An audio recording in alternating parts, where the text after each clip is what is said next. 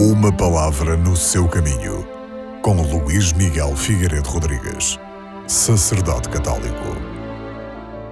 O Evangelho que vamos escutar neste domingo é exatamente a continuação do Evangelho do domingo passado. E hoje, Jesus Cristo conta mais uma parábola. Diz ele que um homem partiu de viagem e chamou os seus servos e confiou-lhes os seus bens. De facto, esta parábola recorda-nos que o Senhor também confiou os seus bens à sua Igreja e colocou diante de cada um de nós capacidades, características, possibilidades de ajudar e de estar ao serviço daqueles que partilham conosco a comunidade.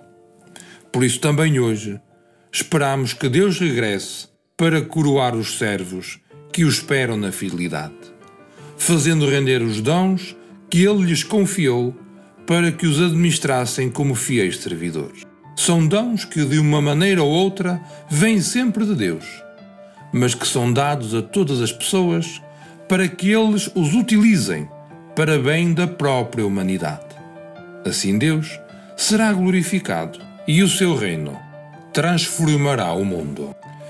É por isso que o provérbio, porque todo aquele que tem dar-se-á mais e terá em abundância, mas àquele que não tem, até o pouco que tem lhe será tirado, é muito fácil de compreender a partir da vida das nossas comunidades.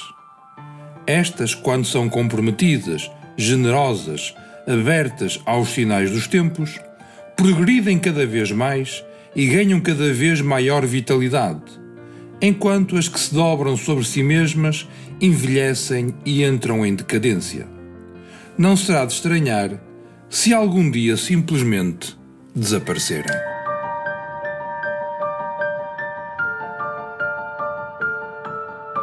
Uma palavra no seu caminho.